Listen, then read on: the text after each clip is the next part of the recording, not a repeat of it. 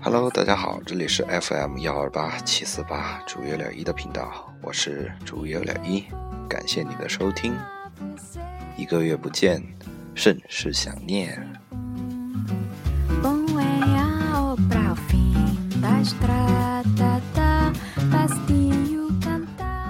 现在是二零一七年的十二月二十一日的凌晨一点四十七分。本来我穿越在。将近半小时以前的一点十一分，我就开录了，也快要录完了，结果出 bug，然后后面的东西全没了。完了之后呢，我又重新录了，在三十九分十分钟以前吧，它又出 bug 了，然后直接连账号都登不上去了。这水逆是可以哦。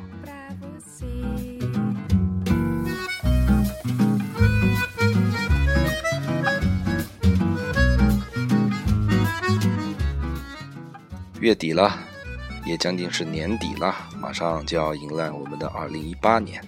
二零一七年过去了，除了忙碌之外，你有没有想过，在年初或者去年年底的时候，你对自己的二零一七年有什么样的希望和期待呢？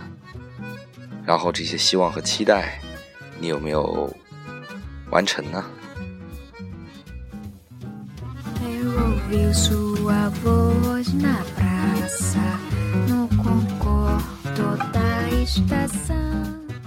按照惯例，我们会在年底的时候对我自己做一个总结，看看自己去年有没有完成去年年初给自己定下的期待。当然，虽然我现在还没有想好，我也不知道今天能不能做出对明年的期待呢。如果你喜欢的话，请在我的请点击订阅按钮。如果你对我的节目有什么想说的，或者想跟我讨论的，请在节目下面评论，我会认真认真一条一条慢慢的看，并且回复。当然，如果你的评论非常有趣，我会在下一期单独拿出来跟大家分享。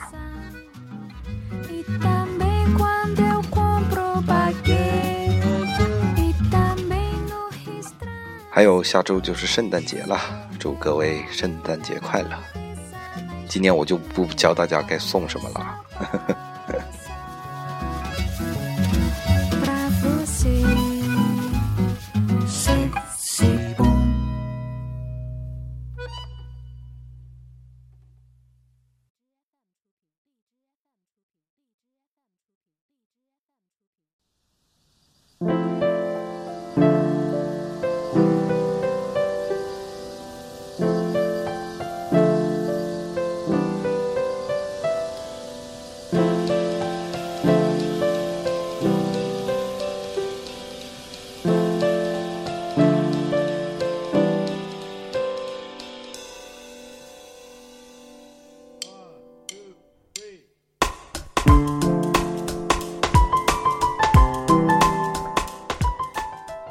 欢迎回来，这里是 FM 幺二八七四八主约了一的频道，我是主约了一，感谢你的等待。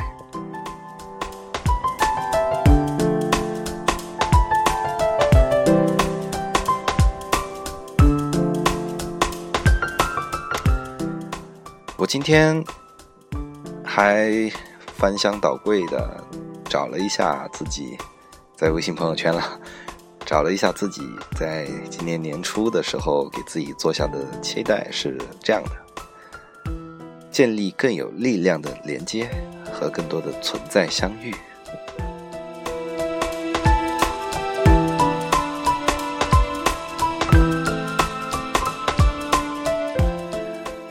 大家也知道，在年初的时候，军英国对我影响很深，所以。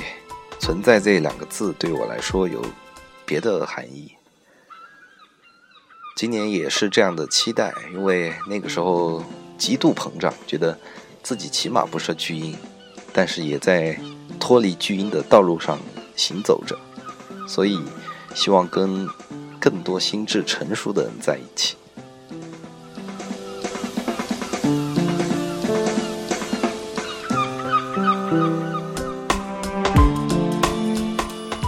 然后回想了一下，在数量上急剧的失败，在质量上还不错，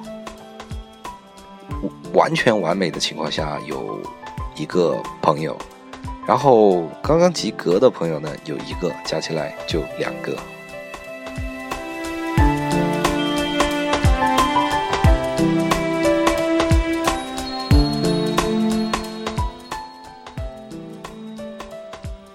然后呢，其实去英国呢，我觉得这本书是一把双刃剑吧。在那个时候，你因为对我来讲是这样的，嗯，之前节目也有讲过，少少有人走的路也说过，就是他没有让我，虽然他让我觉得很快乐，但是他没有教我怎么样让快乐长久下去。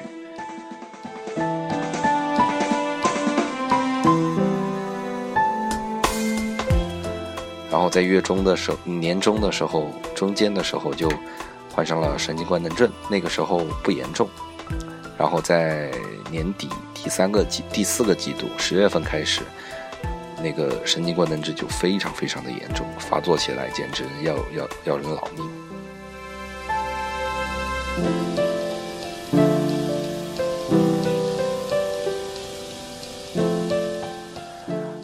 书单呢，我。就不一一介绍了。在今年的往期节目里面，我那段时间在看什么书，我都有跟大家分享。比较提出来比较具有代表性的吧，比如说《未来简史》。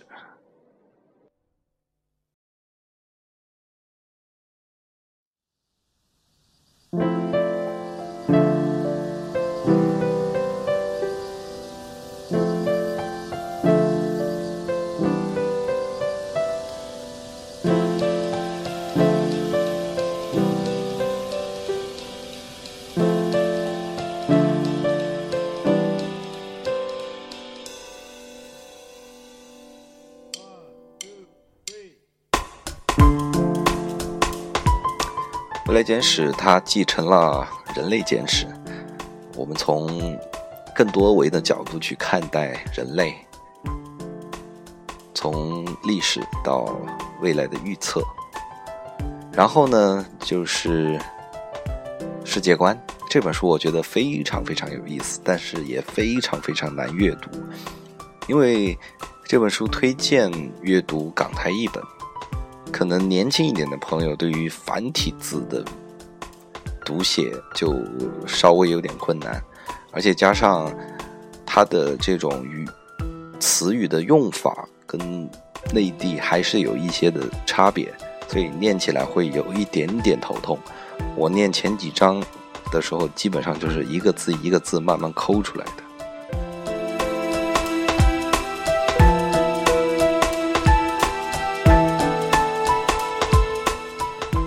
而且里面要用到大量的逻辑关系和那种空间想象力，所以 确实作为一个大学文科的我来讲，虽然我高中理科基础在一点点啊，所以其实很难理解。但是它对于我们去观察这个世界，用科学哲学的方式也好，其实你可以导论导出很多方式去看待生活中的各种事情。比如说，嗯，辅助假设啊，比如说，呃，各种各样的理论吧，记不太清了。反正之前的节目有分享，大家可以去听一听。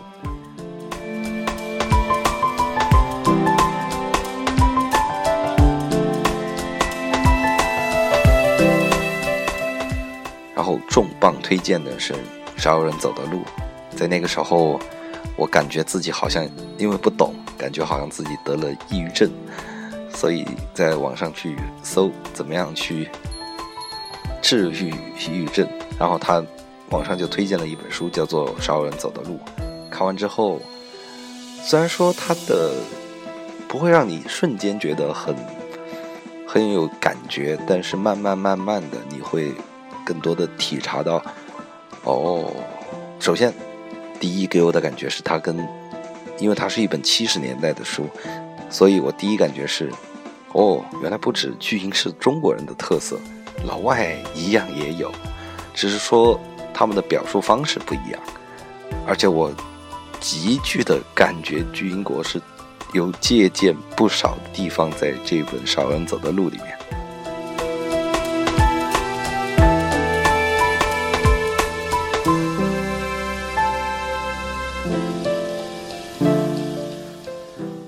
后慢慢慢慢的治愈自己吧。虽然现在神经官能症好转，没有痊愈，当然也要防止。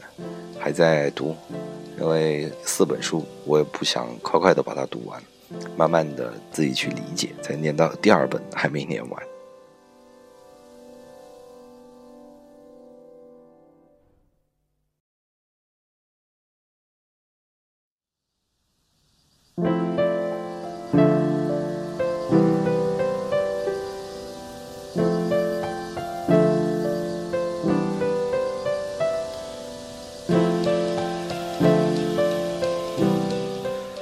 到神经官能症，不得不提刚才提到的两位朋友。第一位老张，非常感谢老张。老张是一个很单纯的人，然后呢，你跟他相处在一起呢，就会觉得很很放松，很 happy 吧，心情水平线处在开心以上，没有到极度开心。然后呢，我在神经官能症发作的那段期间，我就没事儿。想着什么时间约他，就约他出来吃吃饭，喝喝咖啡在一起，然后慢慢慢慢的就会去忘掉那些折磨。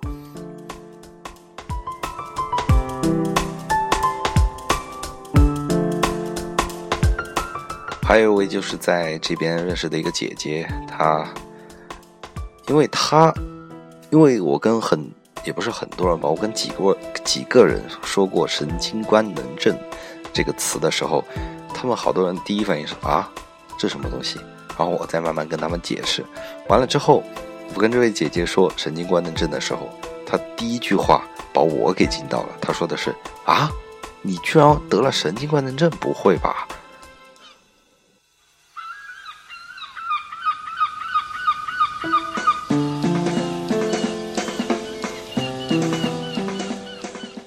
然后我们两个就变成了病友之间的交流，经常没事在一起喝喝茶，就把自己的这种折磨的东西说出来。其实，真正有心理上疾病的人，他你根本看不出来。像前两天，好像昨天吧，好像一位韩国的明星因为抑郁症而自杀了嘛。然后在微博上，好多人都在转。你不要觉得抑郁症的人好像就看起来很颓废，其实他们看起来很开心，而且跟普通人没什么两样。但是他自己一直在受着各种各样的挣扎和煎熬。以前我没感觉，现在感同身受。真的，你根本看不出来他有什么问题，而且他们很，我不是夸自己啊，他们很有趣，会跟你说各种各样的笑话。会跟你接各种各样的话题，而且他们也会很懂礼貌，各种各种这样的比较好一点、优秀的品质会体现在他们的身上。但是，其实他们的内心在各种挣扎和被折磨。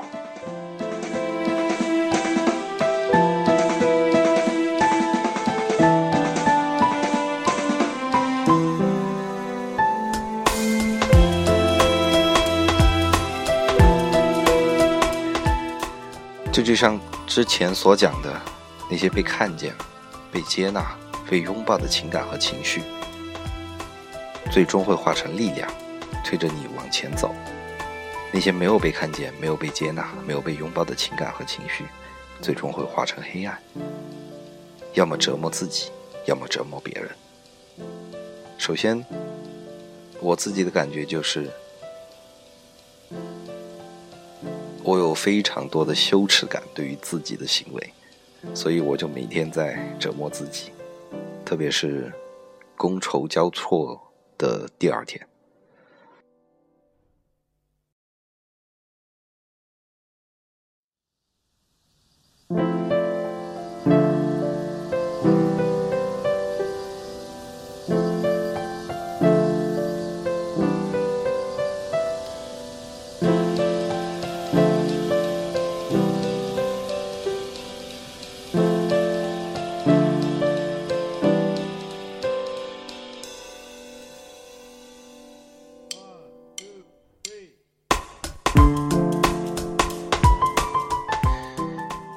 然后上周我就跟那个姐姐在聊。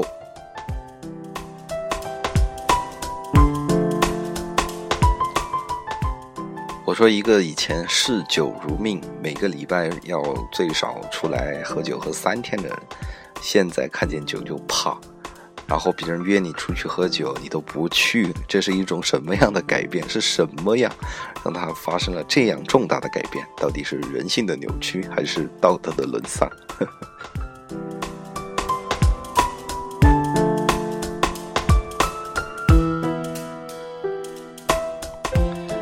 因为他信佛嘛，所以他跟我说了一个佛家理论，但是原话我记不住了，大致意思是这样的。他就说，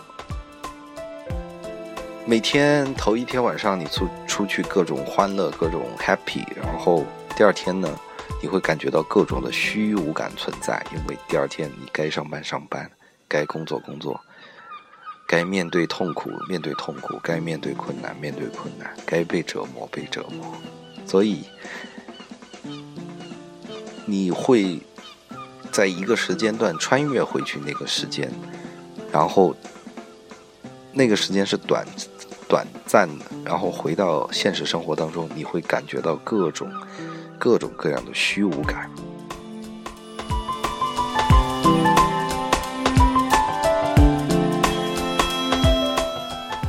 但是也存在另外一种。关系，就是你跟这一帮人或者这一个人在一起相聚，也许你们的形式也是这样喝酒干嘛，但是你跟他的相处过程中，你会得到或者说学到某些东西，然后能使你感觉内心满满的或者说暖暖的。当你第二天回想起这件事情的时候，你会觉得哦，我获得了一些东西。然后，并且还会觉得回想起来会更开心，会觉得不会觉得虚无了。像我的话，就是头一天嗨得很欢乐的时候，第二天我一想起来我那些欢乐的场景，我就觉得我不应该这样，我不应该这么的疯狂，我不应该这么的放肆，所以我的羞耻感就特别严重，我会特别特别的责备自己。然后我就要学着去接纳、接受、拥抱我的这一种不完美。我觉得经常给我自己的心理暗示，暗示最近就是喝多了，大家都一样，都会比较行为偏差大一点，并不是什么伤天害理的事情。所以慢慢的让自己去接受。现在回想起来，虽然羞耻感还是会有。但是并没有之前那几天那么强烈了，尤其是第二天喝酒醒来之后，满满的负罪感和羞耻感，真的太难受了。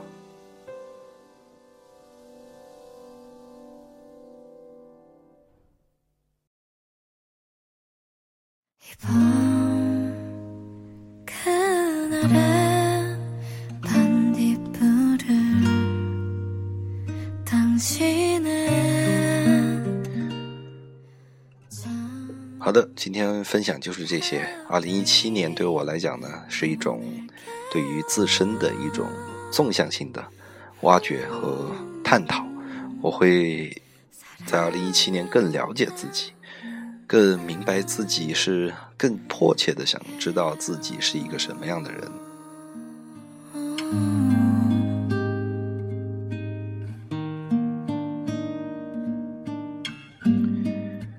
上周我在和他们喝茶的时候，我也聊到过。我说，我治疗自己神经官能症的口诀就一个，叫做放过自己。这个放过自己可不是这么简单的一件事情。首先，我们得必须承认自己是不完美的，在心理上是有欠缺的。这一点很多人都做不到，他会都会认为自己是完美的、健康的。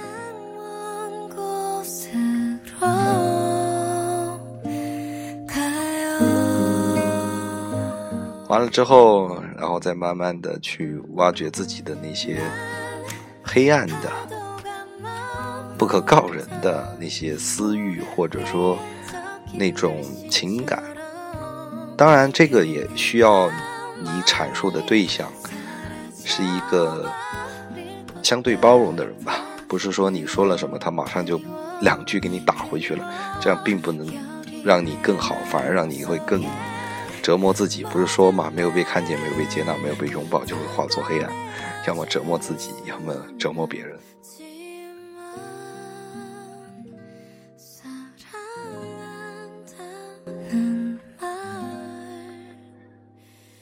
二零一七年对于我来讲，这是我今年的工作汇报吧。虽然跟寄语、跟自己年初的给自己的寄语好像偏差还蛮大的，但是算是走出了一条新的道路。我也觉得蛮幸运，能在这里遇到有相同经历的人。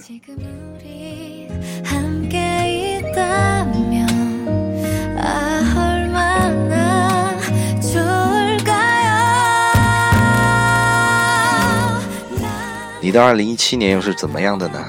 然后你的二零一八年又希望是什么样的呢？如果你想跟我说的话，请在我的节目下面留言，我会认真的、认真认真的看。当然，如果很有趣的话，我会在下一期跟大家分享。今天又是在这里哔哔一大堆，跟大家说自己的事情，希望你会喜欢吧。也感谢各位在二零一七年的陪伴。希望能在二零一八年，我能继续陪着大家走下去，然后能在你的生活中能提能做到一小一点点的帮助或者影响，我就觉得非常开心了。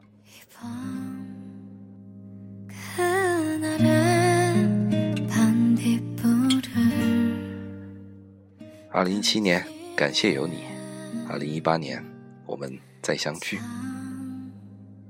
好的，各位朋友，我们明天见。